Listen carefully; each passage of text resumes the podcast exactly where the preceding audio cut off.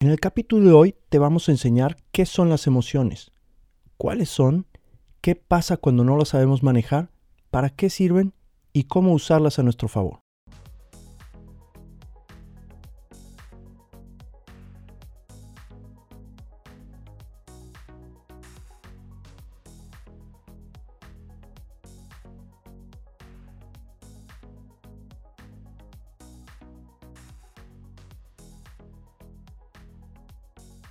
Las cosas como son, queremos invitarte a que juntos experimentemos nuevas formas de pensar, hacer y sentir. Y quién sabe, al final quizá cada quien encuentre eso que llamamos felicidad. ¿Cómo ves? ¿Te late? ¿Suena bien? ¿Me acompañas? Pues bienvenido.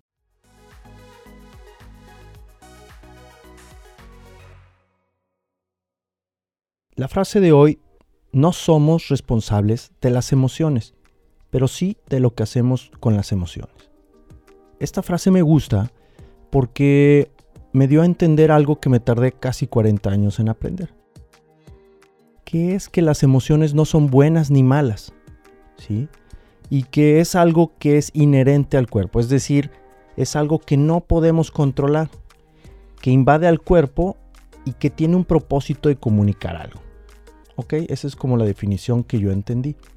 Y lo que sí está en nuestra responsabilidad es que una vez habiendo sentido esa emoción, entonces, ¿qué hacemos con ella? Eso sí es nuestra responsabilidad.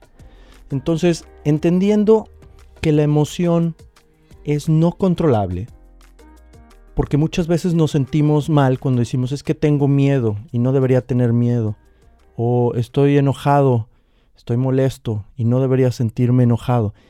Eso es algo bien importante de lo que aprendí, que es algo que el cuerpo está utilizando para decirnos algo. Y hoy vamos a ver que cada emoción tiene un mensaje dentro de sí.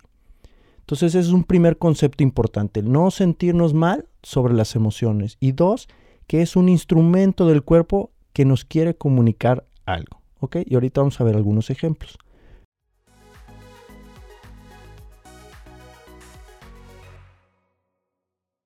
La parte del mensaje es súper importante porque las emociones tienen un propósito. Y lo, como funciona es que dicen, yo voy a entregar el mensaje, yo emoción, me cueste lo que me cueste. Y es decir, una emoción que no es escuchada, entonces grita.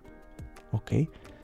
Por lo mismo es muy importante que no evadamos las emociones, sino que las escuchemos y veamos qué nos quieren comunicar. ¿Ok? El ejemplo es el siguiente. Tú tienes un auto que tiene muchos indicadores en el tablero y que de repente se prende uno. Sería muy tonto que tú de repente dijeras, ah, déjame le apago este indicador porque me está molestando. ¿Sí? O, por ejemplo, cuando vas en el auto y no te pones el cinturón de seguridad y entonces te empieza a avisar. Primero con un pitido, pues nada más para llamar tu atención. Si no reaccionas, algunos autos empiezan a subir el volumen, empiezan a subir la frecuencia. Y lo que el auto quiere es comunicarte algo importante, ¿sale? Entonces este es el símil con las emociones. El cuerpo nos quiere decir algo. Y si no le ponemos atención, lo va a hacer cada vez más fuerte. ¿Vale? El otro tema es, ¿qué es la emoción? La emoción, si lo analizamos incluso desde el punto de vista de la palabra, ¿no? Y a mí a veces me, gusta, por ejemplo, usar en inglés, si tú analizas en inglés emotion, ¿no? Quiere decir que tiene que ver con un tema de acción, es decir, todos estos mensajes que estamos recibiendo es para que ejecutemos una acción. Y cada emoción tiene un mensaje diferente y ahorita los vamos a ver. Algo bien importante que también aprendí es no confundir la emoción con los sentimientos, ¿ok? Porque la emoción, como lo estamos viendo, viene inherente al cuerpo, es decir, hay emociones básicas que incluso cuando somos pequeños un niño puede sentir miedo, un niño puede sentir eh, alegría, ¿sí? Y, nadie se las enseña, ¿sí? Y después vienen los sentimientos, que lo que yo aprendí o la definición que a mí me gustó es que es una emoción a la cual le ponemos un pensamiento y entonces se vuelve un sentimiento. Donde a mí me cayó mucho el 20 fue, por ejemplo, en, el amor. Para mí la fórmula es, el amor es una emoción, que en este caso es alegría, pero que una vez que tú la procesas, entonces puedes decir que se vuelve un sentimiento que es el amor, ¿sí? Y por eso cuando confundimos alegría, es la fase de enamoramiento es que sentimos esa alegría, ah, es que estoy amando. Y no necesariamente, ¿va? Y por eso cuando se acaba esa emoción o esa serie de emociones repetidas, pues entonces dicen, no, es que ya no amo, ¿no? Y entonces el amor implica muchas veces meterle, además de la, parte emotiva, un poco de cabeza porque no siempre se puede amar todo el tiempo, ¿no? Entonces es una decisión, pero ese es otro capítulo que nosotros veremos, pero a mí así me cayó mucho el 20 entre la diferencia entre una emoción, que es algo que el cuerpo siente, sumado a un pensamiento, es decir, que tú lo interiorizas y entonces se vuelve un sentimiento.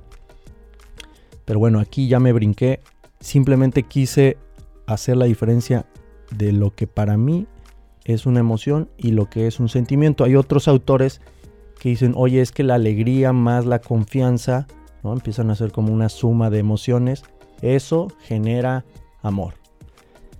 Puedes tomar esa definición y ver cuál te funciona más a ti. Recordemos que siempre lo que, lo que trato de hacer aquí es ponerte lo que yo he encontrado en el camino, ponértelo, ver si te funciona y de ahí que tú tomes qué te sirve para ti. Ok, entonces ya vimos que las emociones vienen del cuerpo y que no las podemos controlar y por lo mismo no debemos sentirnos mal de tenerlas.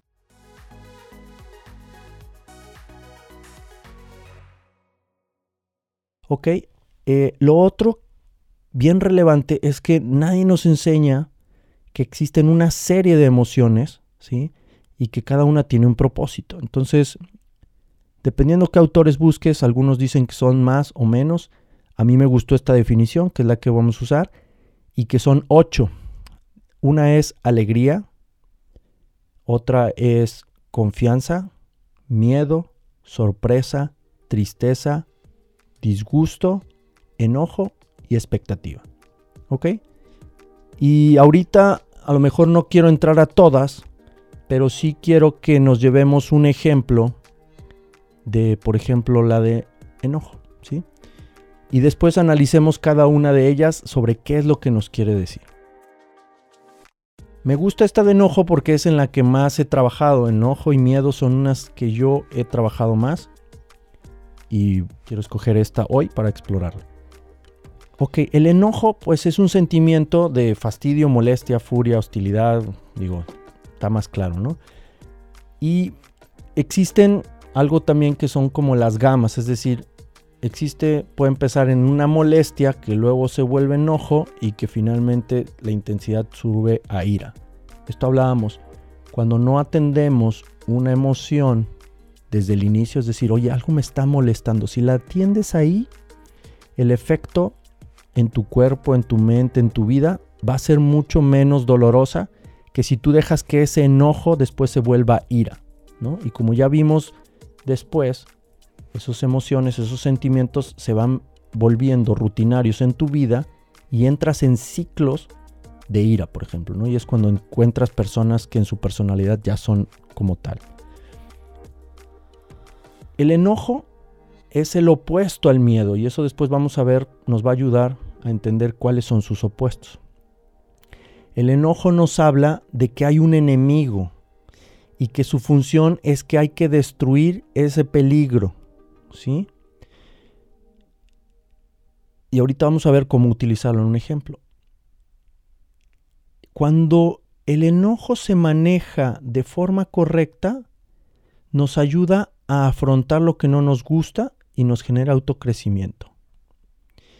Y cuando no, que esto le llamo yo luz y sombra, es decir, cuando el enojo lo manejamos con luz, es decir, de una forma positiva, nos va a ayudar a mejorar y a crecer. Pero cuando el enojo no lo sabemos manejar y lo manejamos en el sentido negativo, que yo le llamo sombra, nos va a generar autodestrucción. ¿Ok? Bueno, a ver, para que se entienda. Dijimos que todas las emociones quieren comunicarnos algo. Y en el caso del enojo dijimos que es un enemigo. Y que lo que está buscando es destruir ese peligro, ese enemigo. Ok. Vamos a poner un ejemplo mío.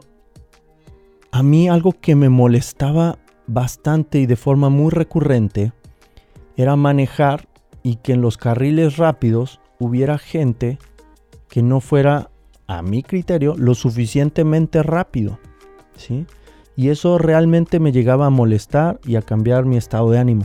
Cuando yo aprendí este tema, me puse a analizar, ok, ¿por qué me molesta? Pues es que son lentos. Ok, ¿y qué que sean lentos? Pues es que no, no, no saben a dónde van, no tienen un objetivo, no tienen a dónde llegar. Y, y por eso no tienen esa prisa y, por eso me estorban. Y ahí hice una pausa, ¿ok? Digo, tú te lo vas a ir descubriendo con una serie de preguntas y vas analizando, pero yo ahí en esa tercera, cuarta pregunta me detuve y dije, a ver, stop, ¿qué está reflejando esto en mi vida? Y lo que me di cuenta es que en ese momento de mi vida, justamente yo no sabía a dónde iba, ¿sí? Entonces, estos automovilistas o esta situación en particular lo que estaba haciendo es que me estaba reflejando algo que estaba en mí. Entonces la lección aquí es cuando, a ti haya algo que te molesta es un reflejo de algo interno que está sucediendo en ti, pero cuando lo ves en alguien más, entonces te molesta porque es algo que tú no tienes resuelto.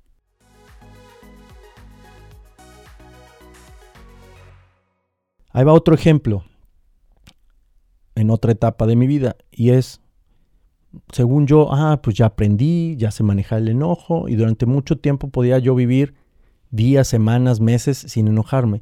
Y un día me tocó en un, en un restaurante de, de comida rápida ir y pedir, hacer un pedido, dejas tu nombre y en, un, en algún momento te llaman. Juanito Pérez, su pedido. Y yo dije, aquí. Y un niño, no sé, de 8 o 10 años, se voltea y me contesta, se dice mande.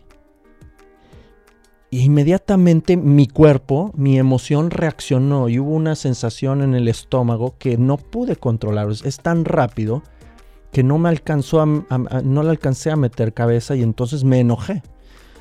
Total que después pasaron varios días, semanas y dije, ¿por qué me enojé? ¿Por qué me enojé? Y entonces ahorita llegó el análisis yo tengo un problema con el tema del lenguaje, donde en el sentido que digo, como tú dices las cosas, y lo vamos a ver en otros programas, en otros capítulos, es como tú programas tu cerebro. Entonces, para mí el mande implica uh, una sumisión, implica varias cosas que no me gusta a nivel cultural mexicano y entonces para mí eso no.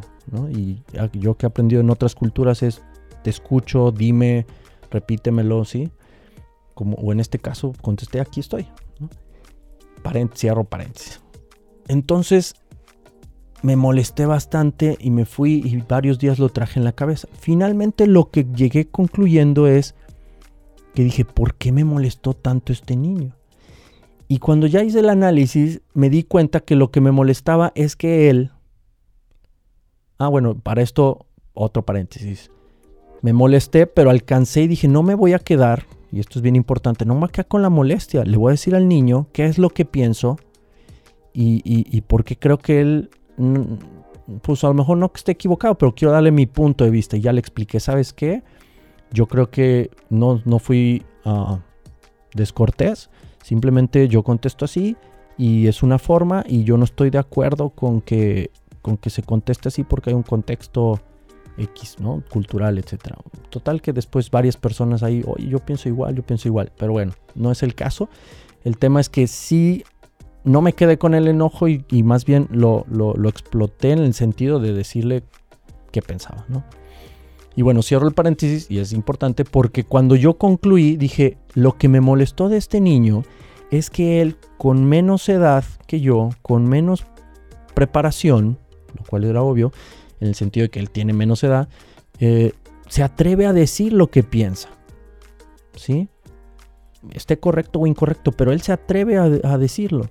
Y entonces eso era lo que en ese momento de mi vida a mí me estaba molestando, que yo tenía este proyecto, ¿no? Del podcast, por ejemplo, de decir qué es lo que pienso, de contribuir, y no lo estaba haciendo. Entonces este niño estaba haciendo un reflejo de algo que yo no tenía resuelto, que a mí me estaba molestando, que tenía yo atorado, y el momento en que alguien sí lo puede hacer, pues entonces te molestas, pero te molestas contigo mismo. Entonces la próxima vez que tú te molestes con alguien, en apariencia, más bien ponte a reflexionar qué es lo que te está molestando de esa persona, de esa situación, y analizo.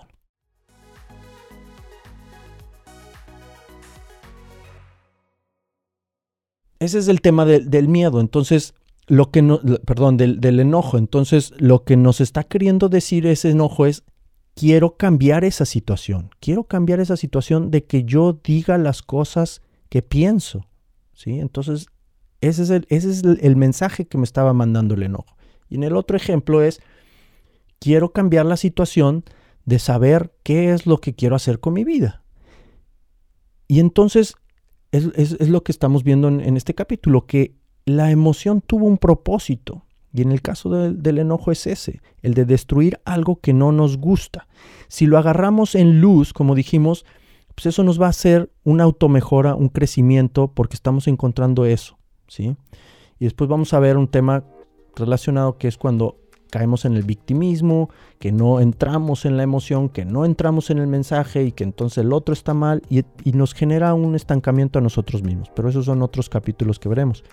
Y como decía, cuando está en sombra esta emoción, es decir, cuando no la sabemos administrar y tomamos solamente lo negativo, entonces nos genera autodestrucción. Y un ejemplo que un coach me decía es, el estar enojado o el estar resentido con alguien es como tener un material radioactivo que tú lo estás cargando y que tú estás esperando que al cargarlo tú, la otra persona que en tu mente te hizo una ofensa o te molestó, sea el que reciba el daño. ¿sí? Entonces, fíjense qué absurdo. Tú cargas con el enojo, tú cargas con la ira, con el resentimiento, pensando que el otro se va a morir. ¿sí? Digo, Finalmente que le va a hacer daño, que tú con tu enojo le vas a hacer un daño. Y finalmente el que se está haciendo el daño somos nosotros mismos. Y este tema de las emociones, que lo manejan mucho en, las culturas asiáticas, es eso. Las emociones terminan teniendo un efecto en el cuerpo. Porque las emociones son energía. En este caso, digo, tú mismo lo sientes. Cuando tienes una energía, que en este caso no es positiva, que es negativa, y la acumulas, no la expresas, tu cuerpo tiene que hacer algo con esa energía y la va a poner en algún lugar de tu cuerpo. Y es por eso que hay una correlación entre las enfermedades y las emociones no procesadas.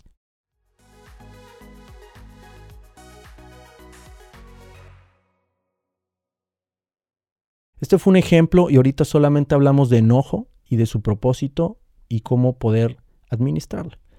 En otros capítulos si les gusta el tema, podemos entrar a otras emociones. Y para ya cerrar este capítulo, lo que quisiera es que se queden con algunas recomendaciones sobre cómo manejar las emociones.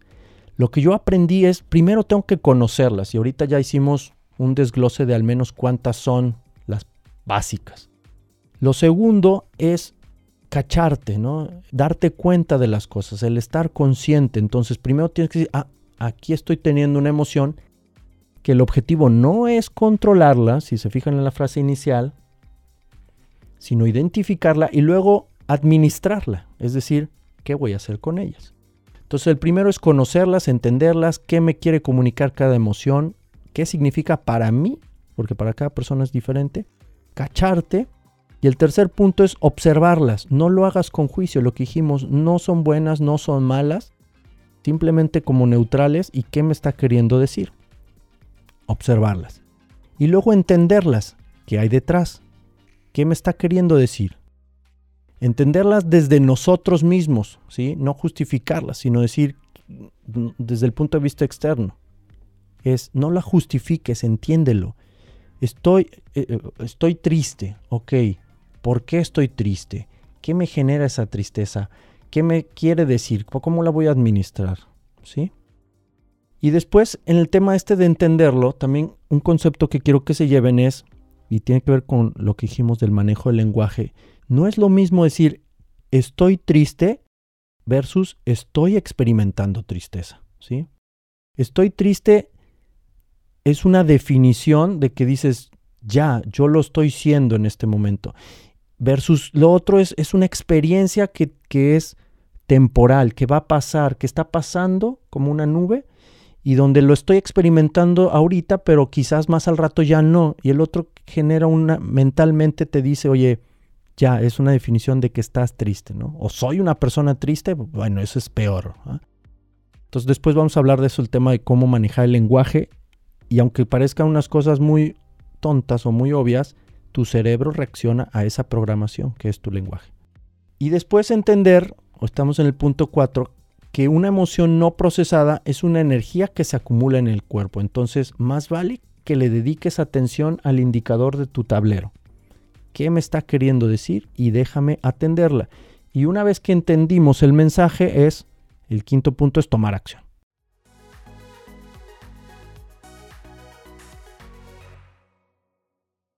Eso es por hoy la introducción al tema de emociones es algo que a mí me sirvió muchísimo porque me tardé mucho en aprenderlo y de ahora en adelante ya no me enojo o me enojo diferente porque le, encuentro un propósito, ¿sí? O si tengo miedo también le encuentro un propósito. Entonces lo veo que está esa emoción queriéndome ayudar en algo. ¿Vale? ¿Les gustó? Ok. Entonces, ya para terminar, vamos a la sección de recomendaciones y recursos y pues las preguntas son para su reflexión. ¿En qué emoción vives más tiempo tú? ¿Sí? En tu vida. ¿Cuál de todas estas emociones es la que vives más tiempo en tu vida? ¿Cuál de ellas te está ayudando o te está deteniendo? ¿Qué crees que te está queriendo decir esta emoción? Y esto es un trabajo diario, entonces no hay una respuesta correcta, es algo de autorreflexión, pero vale la pena que le vayan dedicando tiempo a estas preguntas.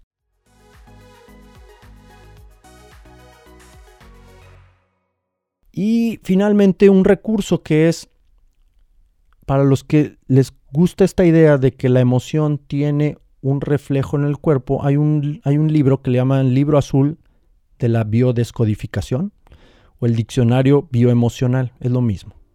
Si quieren la liga o el archivo, mándenos un, mensaje directo a Instagram y ahí se los podemos compartir.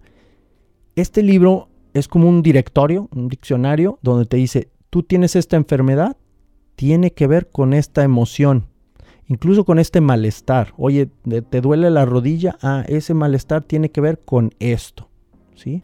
Y es un buen tip como para empezar a procesar qué emociones que tienes ahí sin trabajar y es un buen tip. Y bueno, eso es todo por hoy. Este, espero que les haya gustado. Esta es una probadita de lo que es emociones si les gustó, podemos hacer algo más extendido y nos podemos ir sobre cada una de las emociones. Díganme cuáles les llama la atención y vamos a trabajar en ello. Si el capítulo de hoy te gustó, suscríbete y síguenos en Instagram, arroba las cosas como son .mx. Y si crees que esto le puede servir a alguien más, compártaselo. Nos escuchamos la próxima semana para decirte las cosas como son. Punto y se acabó.